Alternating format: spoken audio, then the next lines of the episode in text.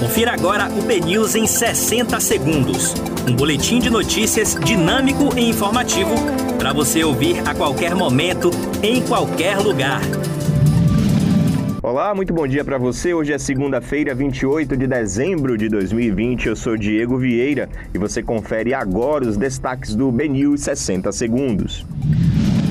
O presidente do STF, Luiz Fux, diz que sempre foi contra privilégios após exonerar secretário que pediu à Fiocruz reserva de vacina contra o coronavírus.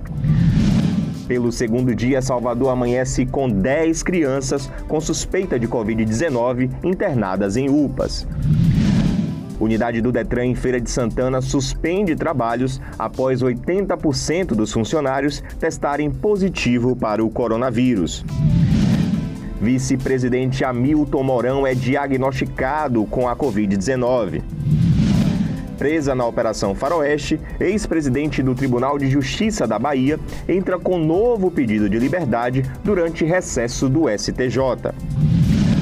Polícia prende suspeito de atacar viatura com pedradas no bairro de Vila Canária, em Salvador. Presidente da Ordem dos Advogados diz que tocará debate de impeachment de Bolsonaro no pós-pandemia. E o prefeito eleito Bruno Reis anuncia hoje o seu secretariado. Esses foram os destaques do BNews 60 Segundos. Para você conferir essas e outras notícias, acesse bnews.com.br. Até mais.